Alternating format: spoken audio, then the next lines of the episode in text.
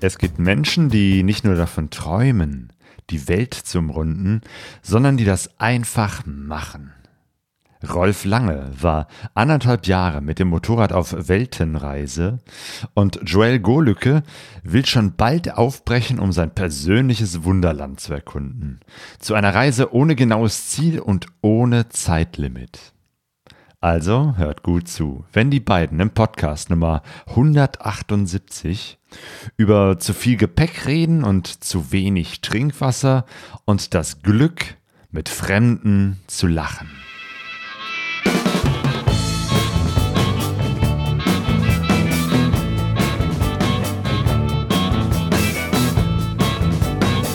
Pegasus Reis. Expeditionen mit den Ohren. Herzlich willkommen zu Pegaso Reise. In unserem Format Sprechstunde geht es heute um eine Motorrad-Weltreise. Am Anfang habe ich noch äh, eine wichtige Mitteilung, nämlich, dass wir demnächst unseren 11. Pegaso Reise Podcast Geburtstag feiern. Und zwar war das am 6. Februar 2011, also unsere erste Sendung, unser erster Podcast online war. Und deswegen werden wir jetzt am Sonntag, den 6. Februar 2022, also äh, in zwei Wochen, das feiern. Natürlich mit einem Livestream mit ganz vielen äh, Motorradreisenden und Motorradpodcasterinnen und Podcastern. Also ganz viele Leute, die auch in den letzten elf Jahren so mit dabei waren. Ähm, und das wird eine, eine richtig coole Online-Party. Und äh, ich freue mich, wenn ihr auch dabei seid. Aber jetzt starten wir mit unserer Sprechstunde. Ich bin Claudio und in diesem Format Sprechstunde sprechen immer zwei Motorradreisende miteinander über ein Thema. Und das Thema ist diesmal nichts Geringeres als eine Motorrad-Weltreise. Rolf Lange hat den Globus bereits einmal umrundet und äh, seine Erlebnisse in dem Buch Weltenreise aufgeschrieben. Hallo Rolf. Hallo Claudio und hallo Joel. Freut mich dabei zu sein. Joel hat sein Motorrad schon gepackt. Er wird in wenigen Tagen aufbrechen zu einer großen Reise unter dem Motto Joel's Wonderland. Hallo Joel. Hallo Claudio, hallo Rolf. Ich bin total nervös, muss ich sagen. Es ist total, es ist eine Riesenehre dabei zu sein. Und wahrscheinlich auch nervös, weil tatsächlich du in den Startlöchern stehst. Ich dachte eigentlich, du bist sogar schon fast unterwegs, weil ich jetzt die letzten Tage ein paar äh, Fotos gesehen habe. Du mit vollgepacktem Motorrad. Aber du bist nur mal kurz eben hier von Nordrhein-Westfalen rüber nach Berlin, nach Brandenburg gefahren und jetzt schon wieder zurück. Ja, ich bin Freitag tatsächlich, habe schön den Stau mitgenommen auf der A2 und äh, habe den ganzen Tag auf der Autobahn verbracht, um so ein bisschen Offroad-Training mal zu kriegen. Das war dann eben in, in Brandenburg, wo du dann ein bisschen Offroad unterwegs warst. Genau. Und dann haben wir gestern schönes Offroad-Training, also so ein kleines, erstmal warm werden, überhaupt das Motorrad kennenlernen. Das ist ja für mich auch alles neu. Und dann ja heute zurück, damit ich pünktlich wieder äh, gutes Netz habe hier auch und wir in Ruhe quatschen können. Besseres Netz als in Brandenburg. ähm, ja, und mit voll bepackten Motorrad mit Taschen, mit Koffern, äh, einer fetten BMW Boxer GS. Das ist etwas, was euch beide verbindet. Ähm, Rolf, du bist auch äh, mit einer großen BMW GS äh, 1200 um die Welt gefahren ähm, und du bist jetzt aktuell auch wieder unterwegs. Du bist in Griechenland. Ganz genau. Ich bin äh, aktuell auf Kreta in der wunderschönen Stadt Chania die noch viel schöner wäre, wenn es nicht so viel Regnen und Schneeregen geben würde. Ähm, tatsächlich habe ich heute Schnee auf Kreta erlebt. Mhm. Ähm, gut, auch das gibt's hier, aber ich beklage mich nicht. Bei euch ist deutlich kälter, es sind wahrscheinlich noch mal 10 Grad weniger. Aber ähm, sonst bin ich gerade äh, unterwegs ähm, auf dem wunderschönen, auf der wunderschönen Insel Kreta und ähm, ja, es macht sehr viel Spaß. Diese Insel ist Motorradland. Also es gibt keine einzige gerade Straße. Ich habe sie zumindest noch nicht gefunden.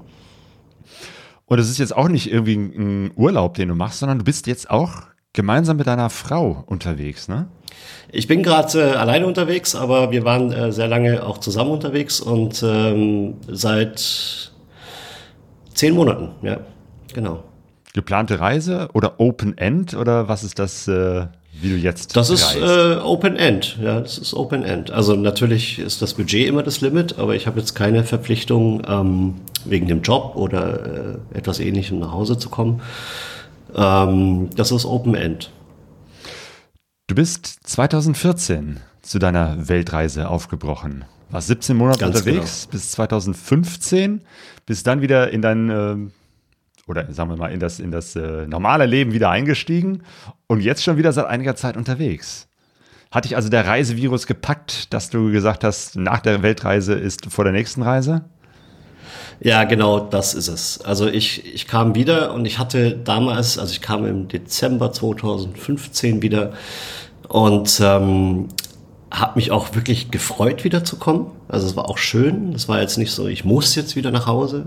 Es war wirklich, äh, mich wirklich äh, sehr äh, auch auf meine Heimat, meine Heimatstadt München und so weiter gefreut und ähm, habe mich auch sehr gefreut, wieder zu arbeiten, ähm, weil ich einfach meinen Job sehr gern mache. Habe das auch fünf Jahre gemacht.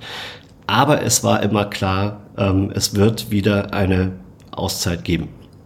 Ähm, nicht erst in 20 Jahren, wenn die Rente kommt, sondern ähm, vorher schon, mei, fünf Jahre hatte ich mir immer so vorgestellt, am Schluss waren es dann tatsächlich fünf Jahre. Ähm, und äh, das hat sich so ein bisschen zu, zu einem Lebensmodell entwickelt. Also fünf Jahre arbeiten und äh, dann ein Jahr oder eineinhalb oder zwei, wie auch immer, äh, Auszeit nehmen und dann wieder heimkommen und äh, wieder arbeiten. So richtig schönes, äh, langsames Batterie auftanken und Erfahrungen sammeln. Das ähm, das gefällt mir sehr, sehr gut, wie das so funktioniert. Und das war aber eigentlich nicht so dein Lifestyle vor der Weltreise. Also da hat sich irgendwas geändert. Ähm, wie würdest du dich vor der Reise beschreiben? Ja, das ist äh, vollkommen richtig. Also ich hatte äh, vor meiner Weltreise, die 2014 startete, überhaupt keine ja, Abenteuer, Avancen oder, oder Erfahrungen ähm, eigentlich bevor ich den Motorradführerschein sogar gemacht habe, ähm, 2010. Ich habe mich, in meinem Buch beschreibe ich mich ja auch als Spießer. Ähm, der schlummert teilweise auch immer noch in mir und ähm, ich war so der, der Strandurlauber und ähm, habe mich nicht wirklich aus meiner Komfortzone rausgetraut. Ich habe auch gar nicht den Bedarf dafür gesehen, muss ich ganz ehrlich sagen. Es war irgendwie alles cool. Und ähm, habe dann äh, den Motorradführerschein gemacht und äh, bin mit einem oder meinem besten Kumpel, ähm, zehn Tage Roadtrip USA, ne, so Kalifornien, Nevada und ähm, auch so zwei Cruisern, wie man das in den USA am besten auch so macht, auf den langen Straßen. Und, ähm, Harley Davidson? Na, das war, das war zu teuer, muss ich ehrlich sagen. War eine japanische, aber sah so aus. Also okay. für Nichtkenner wäre es eine Harley gewesen. wenn man in den USA ist. Ja, auf jeden Fall viel Chrom ja, und viel Bling Bling und ähm, Ledertaschen und so weiter. Und ähm, das war eben auch genau dieser Style. Also jeden Abend woanders, äh, nichts vorbuchen, mal schauen, ja, fahren wir dahin, nehmen wir irgendein Motel und so weiter. Und das hat mich total infiziert. Da habe ich gewusst, okay, ich habe die ersten 35 Jahre meines Lebens irgendwie verpasst, dass Motorradreisen etwas ist, was mit diesem Rolf Lange total gut zusammengeht. Und ähm, ja, dann war, dann war dieses Virus gesetzt. Und ähm, aus der Nummer kam ich dann nicht mehr raus. Seitdem wollte ich nur noch Motorradreisen machen. Und machst es ja jetzt auch. Also das ist ja ganz äh, genau. Es ist ja nicht ne, so eine Geschichte gewesen, dass du einmal aus deinem Leben ausbrichst und dann ist ja immer die Frage, was passiert nach der Weltreise, wenn man wieder zurückkehrt. Das ist ja oft auch ein Schritt, der vielen Menschen total schwer fällt von dieser Erfahrung des Monate oder teilweise über ein Jahr, vielleicht teilweise auch jahrelangem Reisen wieder zurückzukehren und dann wieder der Alte zu sein im alten Leben. Das ist scheinbar offenbar doch etwas, ähm, wo du etwas hinter dir gelassen hast, was äh, so nicht mehr wiederkehrt, weil du jetzt anders bist. Du hast in deinem Buch das mal beschrieben mit den Worten, dein bisheriges Leben ist ein Raum, den du durch eine Tür verlässt. Und du bist offenbar in diesen Raum nicht mehr zurückgekehrt, ne? Ja, der Raum ist einfach größer geworden.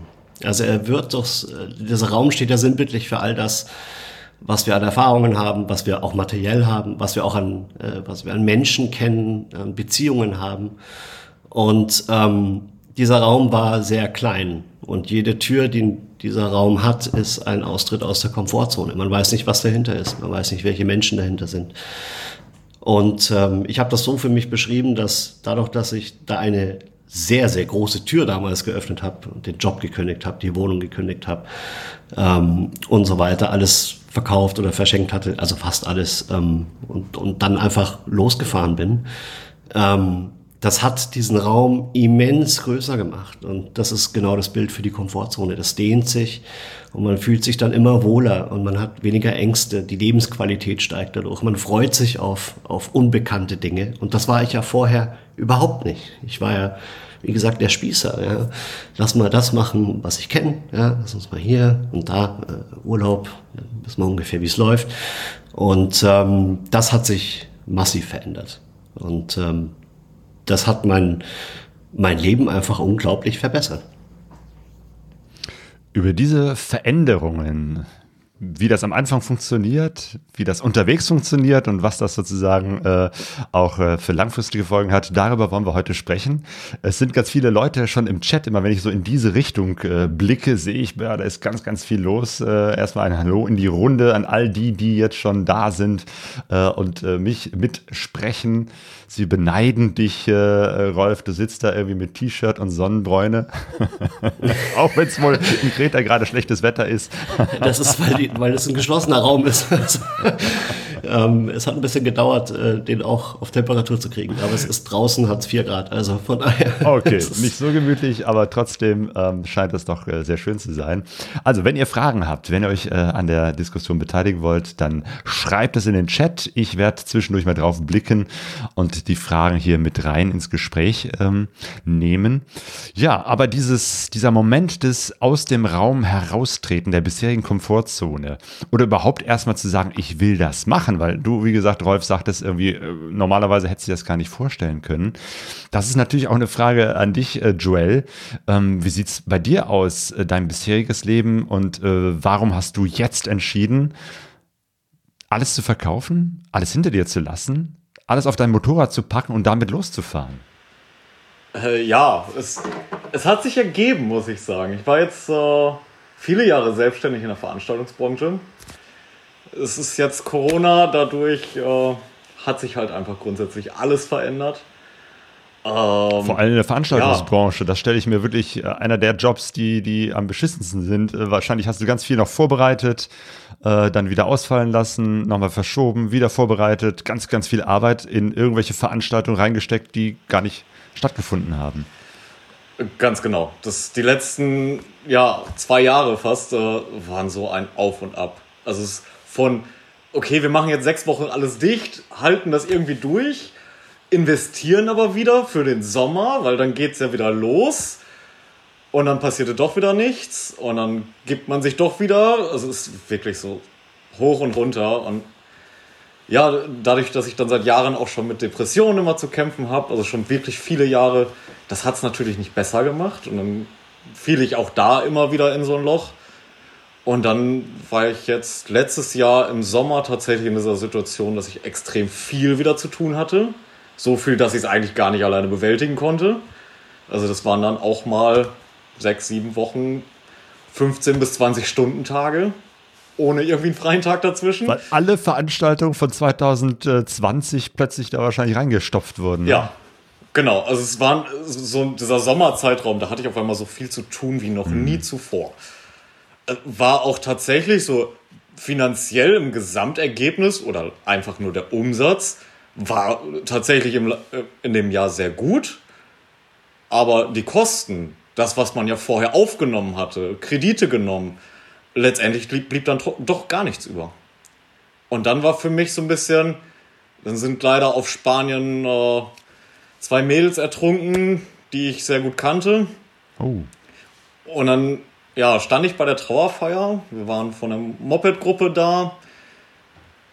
Und bei der Trauerfeier war dann tatsächlich so dieser Moment, dass ich gedacht habe, Moment, das war jetzt, das kann nicht alles sein. Es ist viele Arbeiten, dann wieder nichts. Man kämpft immer nur, dass man irgendwie diese Firma am Laufen hält. Das ist es nicht wert.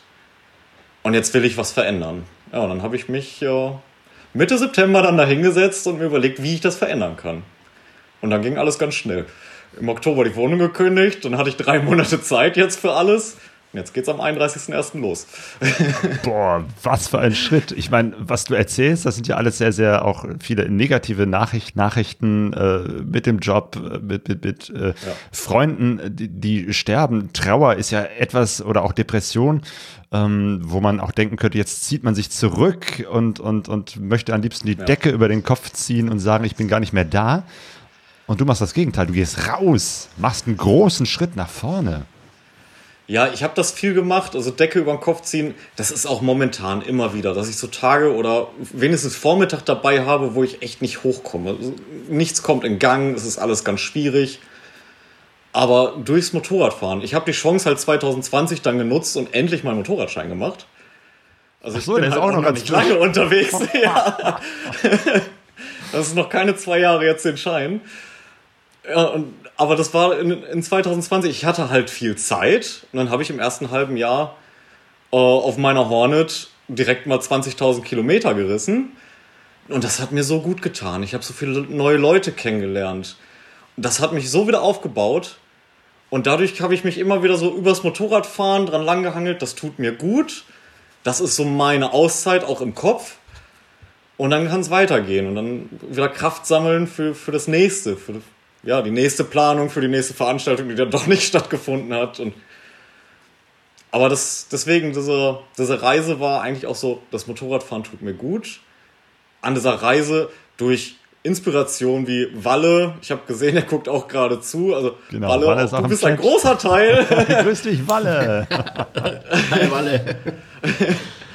äh, all, all, durch, durch all diese Leute, was man so auf Social Media und sowas sieht, das hat mir so die Inspiration gegeben. Und auch Ankatrin hatte ich bei dir dann auch äh, im Podcast Bike. gehört, ja. wo ich so fasziniert war. Es geht halt auch ohne Geld, weil ich habe ja auch nichts mehr. Ich habe kein Geld mehr. Ich bin jetzt gerade so weit mit allem, was ich verkauft habe, dass ich genug habe, um loszufahren und mir das Nötige zu kaufen.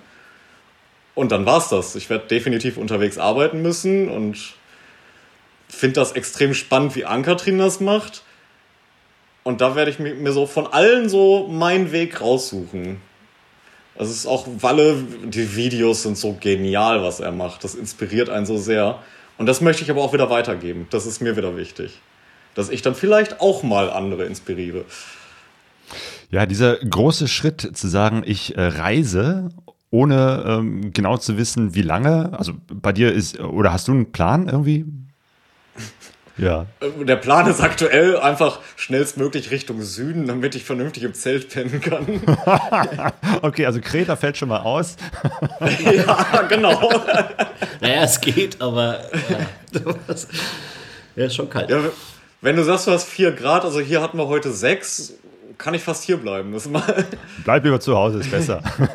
ja, wahrscheinlich genau. auch viele Leute sagen, ne? Jetzt irgendwie, äh, äh, geh doch nicht weg. Warum willst du denn weg? Das ist doch irgendwie alles noch, noch viel riskanter und viel.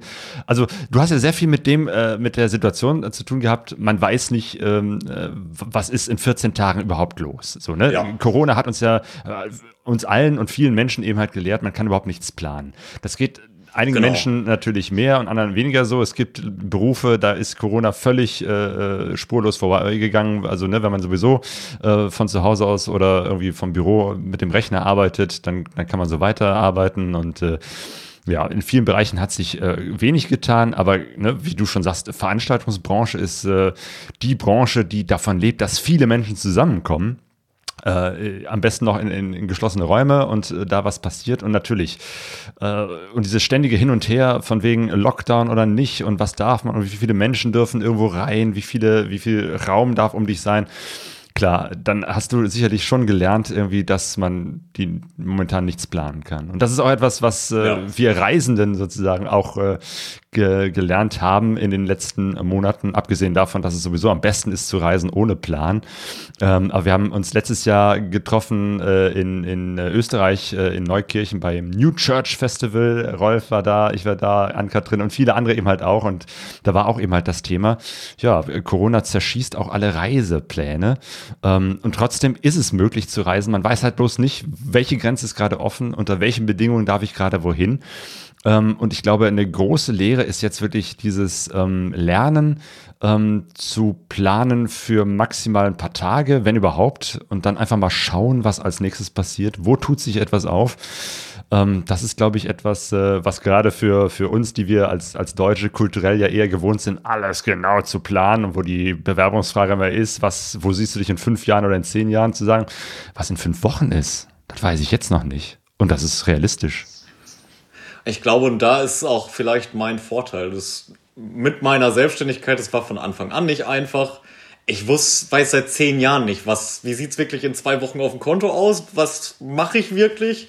Wie lange geht dieses Ganze? Das war für mich genauso ein Projekt wie diese Reise, wo ich einfach gesagt habe, mal schauen, ob das klappt. Wenn es gut geht, bin ich in zehn Jahren noch selbstständig. Wenn nicht, mache ich vielleicht was ganz anderes. Und da kann ich jetzt weiterhin flexibel bleiben. Das ist. Ein großes Risiko des Reisens und des Unterwegsseins ist ja auch, ähm, mit anderen Menschen zurechtzukommen. Ähm, und viele reisen ja dann auch äh, lieber als Paar oder als Team. Äh, Rolf, du hast deine Motorradreise ja auch, deine Weltreise damals, als Team mit deinem Kumpel Joe angefangen. Ähm, war das so eine bewusste Entscheidung, dass ihr gesagt habt, Mensch, wir passen gut zusammen, wir können das, wir wollen das und wir machen das als Team? Ja, auf, jeden Fall. Also wir haben uns auch nicht deswegen gesucht, sondern der Joe und ich kannten uns seit wir laufen konnten. Also wir sind als Nachbarn aufgewachsen, beste Kumpels ein Leben lang, wenn du so willst. Und ähm, deswegen ist diese Entscheidung auch zusammen gefällt worden. Also es war auch nicht, äh, die ist auch zusammen entwickelt worden. Also wir haben nicht, es war nicht einer, der gesagt hat, ah, ich will jetzt äh, Motorrad fahren und ich will jetzt reisen und hey, hast du Bock mitzukommen? Wir kennen uns ja, sondern es, diese Spinnerei ist zusammen ähm, entstanden aufgrund dieses Roadtrips in den USA, den ich vorhin, ähm, von dem ich vorhin erzählt habe. Und wir haben beide gespürt, dass wir mehr wollen. Wir haben beide gespürt, dass es viel zu schnell zu Ende ging mit diesem Urlaub, ne, zwei Wochen. Das ist halt einfach, da zählst du nach der Hälfte zurück und das hat mich geärgert. Das hat auch den Joe geärgert. Und ähm, deswegen ähm, ja, haben wir dann diese Spinnerei entwickelt. Und das wurde immer extremer beim Entwickeln. Das waren erst, ja, lass uns nächstes Jahr wieder, da machen wir dann vier Wochen. Äh, zwei Tage später war die Idee dann, wir machen drei Monate Südamerika. Äh, und nochmal zwei Tage später war, komm, äh, wir machen es auf die ganz große Nummer. Für uns die ganz große Nummer. Und ähm, so ist das entstanden, genau. Und deswegen sind wir auch zu zweit dann gestartet, ja, bis zur Hälfte. Genau, ab der Hälfte ging es dann für dich äh, alleine weiter. Aber ein anderer Punkt, den Joel gerade schon angesprochen hat, ist natürlich immer die Frage, wie finanziert man so etwas? Wie habt ihr das damals gemacht? Wir haben gespart. Also das war die Altersvorsorge und gespart ist. Also wir haben nicht äh, währenddessen gearbeitet. Das wussten wir auch vorher nicht. Wir hatten uns das offen gehalten, also auch da planlos sozusagen, wenn sich was ergibt oder wir die Lust haben, wohl länger zu bleiben ähm, und wir die Möglichkeit haben zu arbeiten, ähm, dann hätten wir das ja, also nicht ausgeschlossen, aber es war dann doch das Reisen äh, im Vordergrund und auch das äh, einmal rumfahren, bevor das Budget weg ist. Das war schon so ein, äh, ja, ein wichtiger Punkt auch, dass wir das beenden. Habt ihr euch denn überlegt, irgendwie, was kostet eine Weltreise? Wie viel Geld brauchen wir, damit wir ungefähr so hinkommen? Ja. Gibt ja nichts Schwieriges zu sagen, als was verbraucht man pro ja, Tag. Gibt ja immer diese Fragen, wie viel brauchst du dann pro, pro Woche, pro Monat oder so? Und das ist echt äh, schwer zu sagen. Also die erste Zahl, die wir uns als Tagesbudget gesetzt haben, ähm, die war vollkommen Hanebüchen, viel zu hoch. Ja, ja.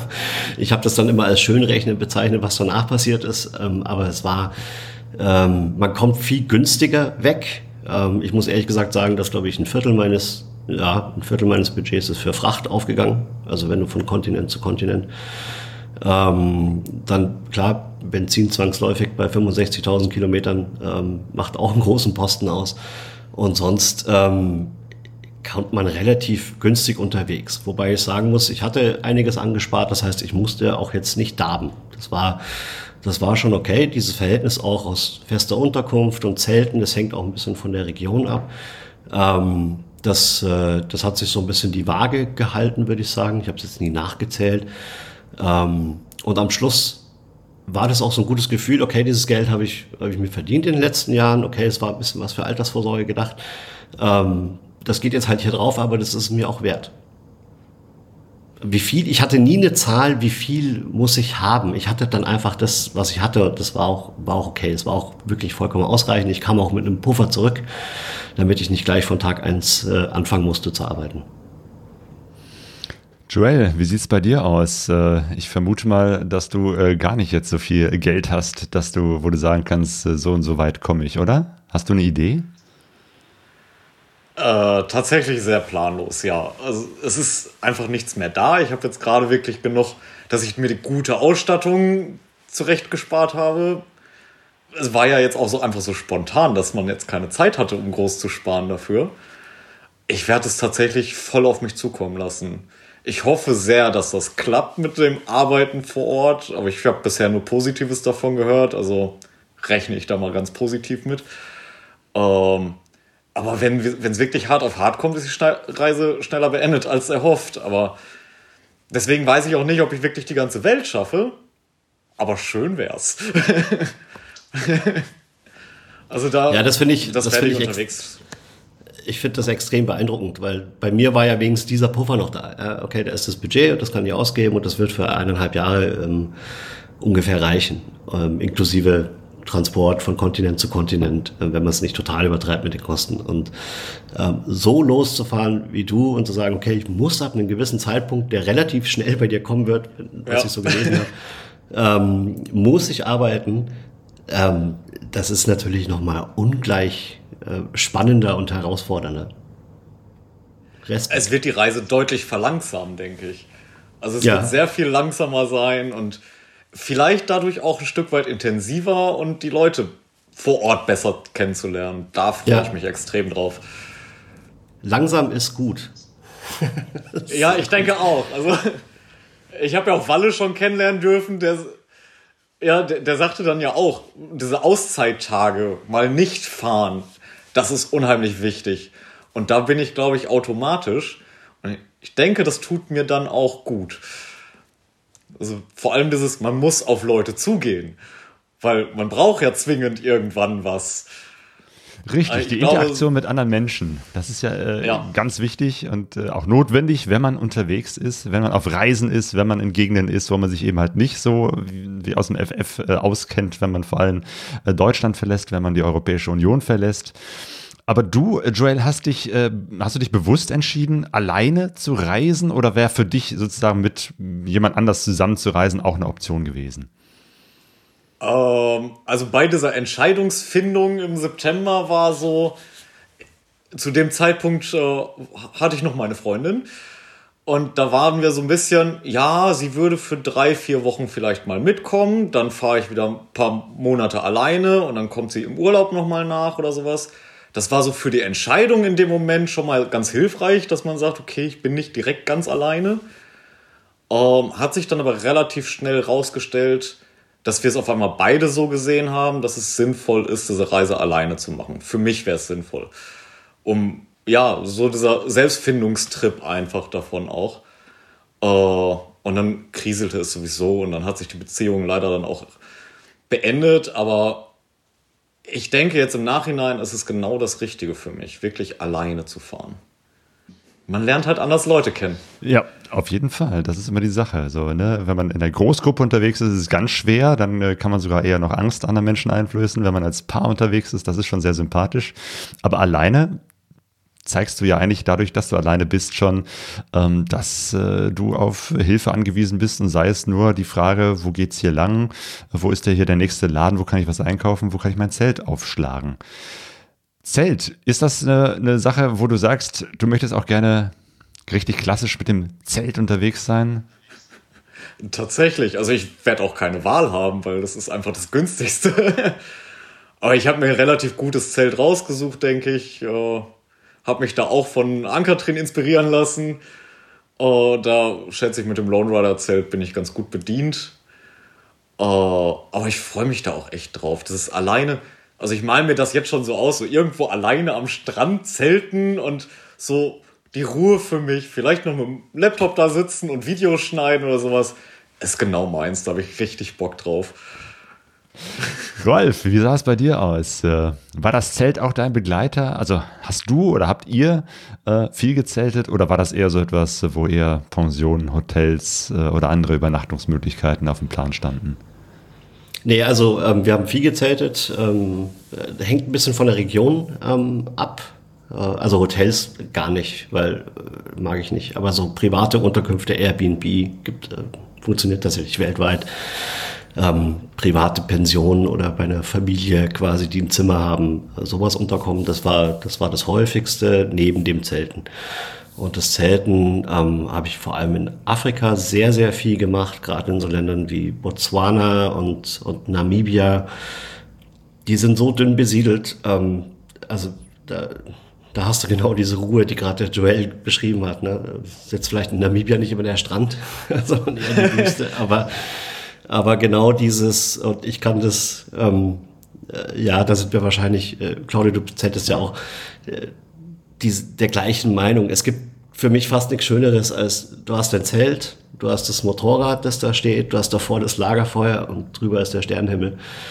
Ähm, lass den Laptop zu, Joel, und, und ja. genieß das zwei bis drei Stunden oder noch länger, bis du einschläfst, weil das ist, ähm, da flackert dann äh, das Motorrad im Licht. Ja, wir sind ja alle ein bisschen Motorrad verrückt auch und hast diesen oh, ja. Sternenhimmel. Es ist Wahnsinn. Es ist wirklich, ähm, nimm dir einen bequemen Stuhl mit. Das ist ganz wichtig.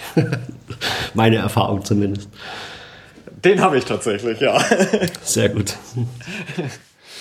Ja, als ich dein, äh, das, das, Foto von deinem Motorrad gesehen habe, Joel, hatte ich eher so das Gefühl, du hast äh, mehrere Stühle, Tische und, und, und also Feldbetten, keine Ahnung, was alles dabei. Du bist ja mega beladen. Ich weiß nicht, äh, ähm, wie, wie, sah das bei dir aus mit Gepäck, äh, Rolf?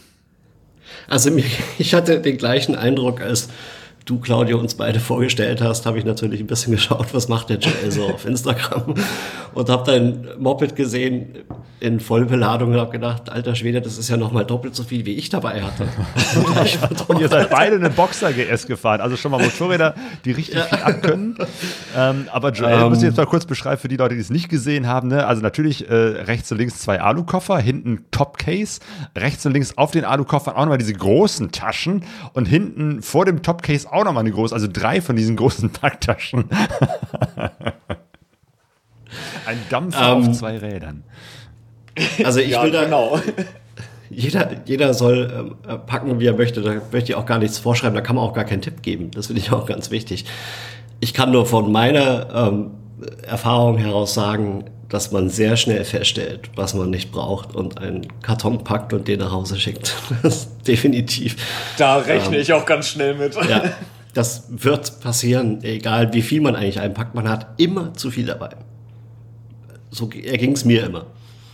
Da bin ich mir auch sehr sicher. Also ich rechne damit, dass ich nach ein paar Monaten irgendwie die Hälfte nur noch dabei habe. Ich bin ja auch ein Freund des leichten Gepäcks und auch der leichten Motorräder äh, und frage mich, wie kommt man eigentlich auf die Idee, mit so einer riesen BMW Boxer GS unterwegs zu sein? Rolf, wie, wie bist du damals auf dieses Motorrad gekommen? Und würdest du im Nachhinein sagen, es ist ein gutes Motorrad für eine Weltreise? Also ja, ähm, um die Frage gleich zu beantworten. Ähm, ich bin ja auch jetzt immer noch mit dem gleichen Motorrad ähm, unterwegs. Wir sind aneinander gewachsen, kann man so sagen. Nach 150.000 oder knapp 150.000 Kilometern ähm, fühlt sich, fühlen wir uns sehr wohl miteinander. Ähm, wie bin ich darauf gekommen? Ich, hab, ich bin ja über BMW Motorrad zum Führerschein überhaupt gekommen. Ich habe ja in der Werbung gearbeitet. Das ist mein, mein äh, Terrain sozusagen, äh, beruflich seit 20 Jahren oder mehr als 20 Jahren. Und ähm, habe damals den internationalen äh, Digitaletat, so nennt man das, von BMW Motorrad ähm, gewonnen, was ein sehr, sehr großer Kunde und sehr wichtiger Kunde war. Und natürlich machst du, um, um so ein Produkterlebnis zu spüren, ähm, machst du dann auch den Führerschein und zu sagen, okay, ich, für mich ist das neu. Ich, ähm, wir haben das damals in der Agentur auch allen, die auf diesem Etat gearbeitet haben, bezahlt. Und ähm, so bin ich zum Motorradfahren gekommen. Stell dir vor, du hättest damals Werbung für Helikopter gemacht. ja, wäre wär auch spannend. Gute Idee, Claudio. Wenn ich zurück bin, bewerbe ich mich. Hier entstehen neue Ideen. Das ist sehr gut.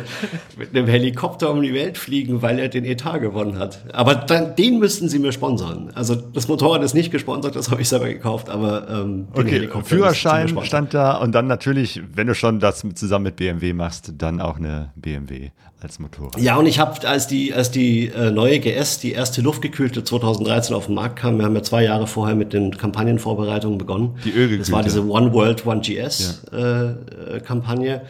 Und ähm, dann entwickelst du da auch so einen Bezug dazu. Und ich bin die dann gefahren. Und am wichtigsten ist ja nicht, was dir andere sagen, welches Motorrad gut für eine Weltreise ist, sondern du sitzt da ja wirklich ganz viel drauf. Und ganz entscheidend ist, du musst dich damit wohlfühlen.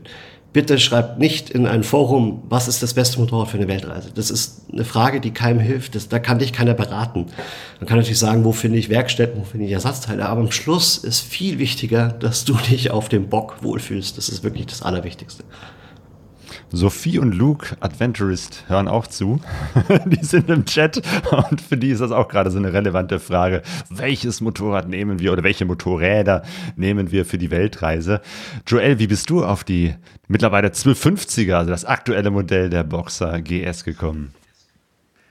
Also letztendlich war es so ein Zeitfaktor auch. Also ich bin im November dann losgefahren, alle Motorradhäuser der Umgebung abgeklappert und mich überall drauf gesetzt. Und dann habe ich auf allen Modellen irgendwie mal gesessen wenigstens. Und es war bei allem, was ich, was überhaupt irgendwie in Frage kam, draufgesetzt und ja, irgendwie fühlt es sich nicht richtig an. Bis ich dann das erste Mal auf einer 2016er 1200er GS gesessen habe. Und die habe ich gesagt, okay, das ist irgendwie doch, obwohl das so ein Riesending ist, das fühlt sich richtig gut an. Die bin ich dann Probe gefahren. Das war schon beeindruckend, weil ich kam vorher von der R1. Es war auch immer so meine Sorge, ich bin diese große Leistung gewohnt. Wenn ich jetzt irgendwie so ein Schiff fahre und ich drehe da dran und es kommt gar nichts raus, ist jetzt auch irgendwie nicht so meins. Aber die Und dann R1 wäre war- jetzt keine Option ja. gewesen für die Weltreise?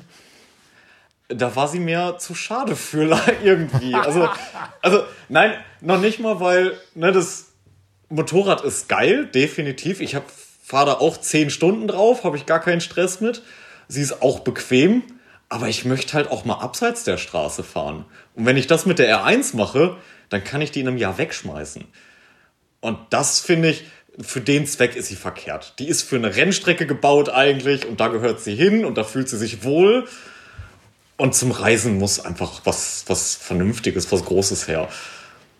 Ja, und dann war es halt, bin ich äh, zu BMW Becker und Thiemann hier in der Gegend, bin da reingegangen und habe ihm gesagt, was ich vorhabe. Ich so, Ich brauche was Zuverlässiges. Ich habe nicht so die Ahnung vom Schrauben. Es soll auch preislich im Rahmen bleiben. Was muss ich haben? Und dann hat er sich vier Stunden mit mir da hingesetzt und hat mir dann irgendwann gesagt, weißt du was, wir haben ja eine stehen Phase mal und dann sprechen wir in Ruhe. und dann bin ich sie gefahren und dann war die Nummer entschieden. Und dann habt ihr in Ruhe gesprochen. Ja. Und dann sind wir uns einig geworden tatsächlich und die sind mir wahnsinnig entgegengekommen, sonst wäre das gar nicht möglich gewesen. Also sie- die war eigentlich weit über meinem Budget. Vor allem mit dem ganzen Zubehör und so weiter, was ja alles noch so kommt. Das ist ja echt eine Menge Geld. Und da haben wir einen so guten Deal und immer wieder und total tolle Leute. Also machen ganz viel möglich. Bin ich sehr, sehr dankbar drüber. Der große Vorteil, wenn man mit einem nagelneuen Motorrad unterwegs ist, ist natürlich, äh, du wirst nicht so schnell irgendwas zu schrauben haben, wenn du Glück hast. Also die Chance, dass Ganz an einem genau. nagelneuen Motorrad etwas kaputt geht, ist äh, weitaus geringer als sie äh, bei- bei einem ganz alten äh, Motorrad. Ähm, ist ja auch immer die Frage, wie viel Schrauberkenntnisse hat man? Also was, was kannst du reparieren? Hast du schon mal ein bisschen an dem Motorrad geschraubt? Kennst du dich da ein bisschen aus? Ich habe tatsächlich während der Corona-Zeit, ähm, ich habe auch so Drucksachen, Textildruck und sowas immer schon mal nebenbei gemacht, so für Messen. Und dann habe ich so ein bisschen umgeswitcht und habe dann ja wieder so das Hobby mit in den Beruf einfließen lassen und habe Motorräder foliert. Also schön neue Designs, Schriftzüge drauf und all so ein Kram. Und dafür musste ich halt das ein oder andere auch mal auseinandernehmen. Hab mir dann von einer befreundeten Werkstatt, mit dem ich eng zusammengearbeitet habe, der hat mir dann immer so ein paar Tipps gegeben. Oder wenn ich mal nicht weiter wusste, habe ich das Motorrad, was ich da stehen hatte in der Halle, ins Auto zu ihm rüber, zeig mir mal, wie das auseinandergeht. Oder besser, wie geht's wieder zusammen. Und dann hat er meist auch hinterher einmal drüber geguckt, wenn ich was gemacht habe. Also so groben Sachen ja. Bei der GS weiß ich nicht, wie viel ich da. Ich meine, so einen Reifen flicken kriege ich bestimmt hin. Gemacht habe ich es aber nicht. also da ist dann YouTube-Hilfe oder sowas. Rolf, wie sah das bei dir aus mit Reparieren des Motorrades? Du, stimmt, du hast ja auch den, den Führerschein relativ kurz vor der, äh, vor, kurz vorher gemacht oder ein paar Jahre vorher, aber du bist jetzt nicht einer, der schon mit 16 irgendwie an den ersten Mofas geschraubt hat, sondern auch relativ spät eingestiegen bist. Ja, ganz genau. Also ich habe meinen Führerschein im Sommer 2010 gemacht. Das war da, wo die Zusammenarbeit mit BMW auch begann. Und hatte dann, äh, genau, vier Jahre später losgefahren. Und ich habe vom Schrauben gar keine Ahnung. Also wirklich auch heute nicht. Also ich kann, ja, ich kann Reifen wechseln. Zwischen kann ich ein Öl wechseln. Haha, super. Wahnsinn. Ähm, auch nur durch die Reise, weil äh, wir das äh, mit ein paar Kasachen in der Werkstatt dann mal zusammen machen durften. Und äh, da lernt man dann ein bisschen was, was total spannend ist. Ähm, oder damals war. Und ähm, aber ich habe sonst keine Ahnung. Das heißt, ähm, hätte man mir gesagt, ja, nimm doch was Altes, wo du selber schrauben kannst, äh, wo du selber die Kupplung ähm, austauschen kannst, hätte ich gesagt, danke, aber ich kann das nicht. Ich, äh, ja, muss ich auch so offen zugeben. Kann ich einfach nicht. Also jetzt der Praxistest. Was ist denn kaputt gegangen auf der Weltreise? Ähm, ganz wenig. Also das, äh, was die Zuverlässigkeit angeht, ist äh, mein Motorrad sensationell. Ähm, klar, jetzt hat so langsam Altersschwächen. Ne? Ich hatte jetzt in Slowenien vor ein paar Wochen, ähm, also auf dem Weg nach Slowenien, äh, Lichtmaschine durch. Klar, nach 140.000 Kilometer oder 135 kann das dann auch mal passieren. Ja? Und ähm, solche Altersschwächen hat sie jetzt während dieser Weltreise. Gab es überhaupt keine großen Probleme, die irgendwie die Reise an sich in Gefahr gebracht hätten. Also die Elektronik hat mal ausgesetzt, das heißt, das ABS ging nicht. Deswegen kannst du ja trotzdem weiterfahren. Also das ABS geht halt da nicht. Am nächsten Tag ging es wieder. Ich habe keine Ahnung, ich habe da nichts geschraubt. Also die Elektronikschrauben ist sowieso hilflos. Ähm, und ähm, es ging dann einfach wieder und ähm, hat dann weiter funktioniert. Ich hatte, musste mal ein paar Mal selber Hand anlegen bei Stürzen, klar. Ähm, ich hatte einen schwereren Sturz in Bolivien und ähm, da war die, die Tachoeinheit gebrochen und da ist Wasser reingekommen. Das habe ich dann äh, auseinandergeschraubt und äh, getrocknet, verklebt. Ähm, in den Motor eingreifen musste ich zum Beispiel nie. Also das, da hat dieses Motorrad ähm, toi toi toi bis heute äh, wirklich sensationell zuverlässig funktioniert. Wie war das mit Platten, also dem Klassiker, wenn man unterwegs ist? Der Joe hatte einen Platten in Laos Nagel, Klassiker, ja, äh, irgendwie reingefahren. Gut, so ein Platten ist ja dann äh, vor allem zu zweit auch wirklich schnell repariert. Ich meine, die GS ist schlauchlos. Äh, das äh, ja, kannst du mit diesem Gummi und dem Vulkanisierer dann super machen. Man sagt ja dann immer, klar empfehlen sie das in Deutschland, äh, möglichst vorsichtig zur nächsten Werkstatt dann fahren und den Reifen ersetzen. Nix da, der hat noch 10.000 km, äh, kmh, äh, 10.000 Kilometer gehalten. Ähm, das funktioniert wunderbar. Ich hatte während dieser Weltreise keinen einzigen Plan. Was fragt mich nicht, wie das funktioniert hat. Ähm, klar, ich bin äh, die eine ganze Hälfte, die zweite Hälfte mit dem Heidenau K60 gefahren, äh, wer den kennt. Das ist ein ultra harter Reifen, also da muss schon echt was passieren, damit da auch ein Loch reinkommt. Aber ähm, ich hatte wirklich keinen Platten. Das ist ein unverschämtes Glück bei 65.000 Kilometer, vor allem auf solchen Strecken, dass da nicht irgendwann mal was reingekommen ist. Ähm, dafür hatte ich hier zwei Tagestrip, Wochenende, da hatte ich natürlich einen Platten, ja, wo du die Zeit eigentlich da nicht hast. Aber auf der Weltreise äh, leider, äh, leider Gott sei Dank kein Platten. Sehr, sehr gut. Das macht mir Hoffnung. Wenn ich schrauben kann, äh, muss ich einfach Hilfe holen können. Das ist ja auch eine, eine, eine Erfahrung, ja. irgendwie dieses abhängig sein. Ich meine, man ist es sowieso, aber man kann natürlich vieles selber machen, wenn man es kann, aber wenn man es nicht kann, äh, sucht man sich also umso früher die Hilfe anderer Menschen. Ähm, und ich glaube, das ist eben halt auch eine wichtige Sache, die man so äh, lernt, wenn man längere Zeit unterwegs ist, äh, dass man eben halt auch auf andere Menschen zugeht und sagt, hier, ich brauche Hilfe. Sei es bei irgendeiner Kleinigkeit oder sei es eben halt auch in einer richtig äh, schweren äh, Geschichte. Ähm, ich finde das ganz, das möchte ich nochmal unterstreichen, was du sagst, Claudio, weil das total wichtig ist. Für mich war das nämlich genau der Punkt. Wenn was passiert und ich kann es nicht reparieren, was in 99 Prozent der Fälle so gewesen wäre, dann wäre genau das Teil des Abenteuers gewesen das dann mit anderen zu lösen. Okay, wir holen jemanden, der hat vielleicht hier ein Pickup, dann laden wir das hinten drauf, dann fahren wir das vielleicht zur nächsten Stadt oder äh, vielleicht müssen wir es äh, zur nächsten Hauptstadt fahren, weil da eine BMW-Werkstatt ist. Das war so, auch das fand ich prickelnd irgendwie. Und da hätte jetzt nicht die Erfahrung geschmälert. Ich kann es natürlich nicht vergleichen, aber ich finde das ganz wichtig, was du sagst. Dieses Angewiesensein auf, auf fremde Menschen, ähm, möglicherweise sogar mit kompletter Sprachbarriere. Ähm, das ist spannend und das macht auch Spaß und das macht wirklich Freude, wenn man dann zusammen auch lacht und irgendwie an der Lösung arbeitet. Jetzt ist schon fast schon schade, dass genau das nicht bei dir auf deiner Weltreise eingetreten ist, dass du dein Motorrad irgendwie hättest äh, abschleppen lassen müssen. Aber was du sonst beschreibst, dieses mit anderen Menschen interagieren, auch über kulturelle und sprachliche Grenzen hinweg, das war ja schon ein Thema, was dir immer wieder begegnet ist ähm, und was sicherlich Joel auch begegnen wird. Ähm, wir haben gerade über das, die, die Romantik des Zeltens gesprochen und du hast ja auch äh, mal gezeltet, äh, zum Beispiel in einer echten Jurte in, was war das, Kirgisien? Äh, und das war dann nicht so dieses äh, touristische Modell, äh, irgendwie du, du kannst dir aussuchen, ob du im Haus oder in der Jurte für einen guten Preis übernachtest, sondern eine tatsächliche Begegnung, wo du oder wo ihr eingeladen wurdet. Ja, richtig. Das war ähm, noch relativ am Anfang ähm, der Reise und deswegen noch umso aufregender, weil da ist man, ist die Komfortzone halt noch nicht so weit gedehnt wie am Ende der Reise. Und wir waren da in äh, Kirgisistan ähm, unterwegs, äh, wirklich voll durch die Berge, also Enduro-Wandern, äh, wie man so schön dazu sagt. Äh, Zelt, Nudeln, Tomatensauce, Wasser, Benzin. Ne? Und irgendwie dann äh, ab durch den Schotter. Und ähm, kamen auf dieser Hochebene an und es wurde langsam äh, dunkel und so weiter und wollten da eigentlich zelten. Aber diese Hochebene ist voller Halbnomaden. Also äh, da stehen die Jurten so alle 300 äh, Meter und da vorne Schafherde eingezäunt und so weiter. Und dann fing das Schneien an und dann habe ich gedacht, wir können jetzt nicht einfach hier unser Zelt aufstellen. Das ist der Vorgarten dieser Menschen.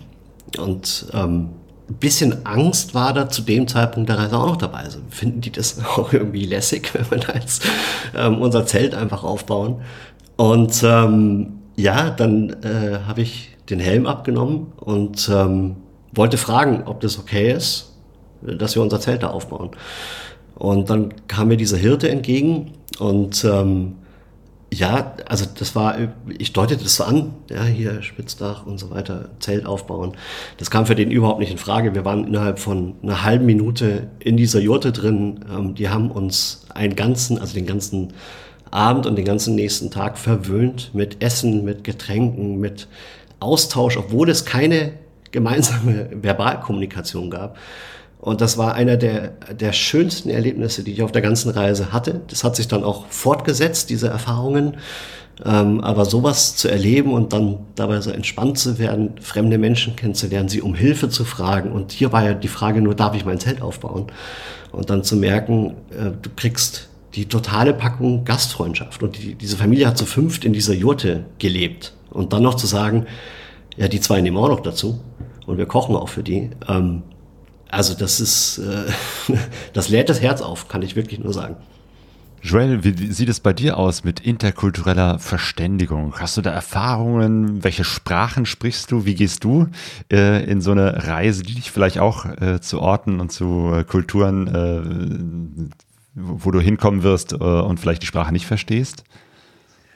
Also ich baue da tatsächlich ziemlich viel auf Hände und Füße. Also ich spreche zwar ein bisschen Englisch, beruflich bedingt auch, aber naja, man kann sich verständigen. Irgendwie geht das immer. Also wir waren äh, vor ein paar Jahren in Dubai im Urlaub, wo es natürlich mit Englisch dann auch echt schwierig wurde manchmal. Und das hat mir so ein bisschen Mut gegeben, auch weil ich da alles klären konnte. Ich kam mit allem zurecht irgendwie. Von daher mache ich mir da wenig Sorgen drum. Und ich schätze mal, wenn ich länger in irgendeinem Land bin, wird man da so die wichtigen Sachen auch schnell lernen. Hoffe ich. Was ich mir immer, bevor ich in ein Land reinreise, ähm, äh, drauf tue, ist natürlich die Begrüßung. Wie sagt man Guten Tag und wie sagt man Danke? Wenn man das schon mal drauf hat, ist das so ein, so ein erster kleiner Türöffner. Ja. Um sprachlich zu zeigen, okay, ich, ich kann deine Sprache zwar nicht, werde die jetzt auch nicht so schnell irgendwie äh, können, aber zumindest aus Höflichkeit habe ich mich mit diesen zwei Worten auseinandergesetzt. Das ist sehr gut. Werde ich mir vorher immer raussuchen. Und dieses mit Händen und Füßen funktioniert ja wirklich wunderbar. Es gibt ja äh, richtige Bücher, wo man, äh, wo alles mögliche so eingezeichnet ist, wo man dann da drauf zeigen kann. Man kann natürlich auch vieles irgendwie so andeuten. Ähm, lustig ist es natürlich, wenn es um medizinische Geschichten geht und man dann irgendwie äh, Durchfall mit Händen und Füßen darstellen muss. Aber manchmal muss man auch das. Ja, ich hoffe ja, dass so, so die Übersetzer-Apps mittlerweile äh, da auch sehr helfen, denke ich. Genau, Google Translator und, und andere äh, Apps helfen da einem ja mittlerweile auch doch sehr, sehr gut dabei. Ja. Aber gut, äh, Stichwort Durchfall. Wie sieht es aus mit äh, Reisemedizin oder überhaupt Krankheiten äh, auf Reisen? Ähm, Rolf, ist dir mal was Schlimmeres passiert, wo du Hilfe brauchtest, medizinische Hilfe? Ähm, ja, also Magen-Darm hast du schon angesprochen, das passiert einfach wenn man so alle zwei Wochen woanders ist und neue Bazillen und Bakterien auf einen einwirken, dann gehört das dazu, da gewöhnt man sich dran. Ähm, kann man auch nicht abschalten. Ähm, ist einfach normal.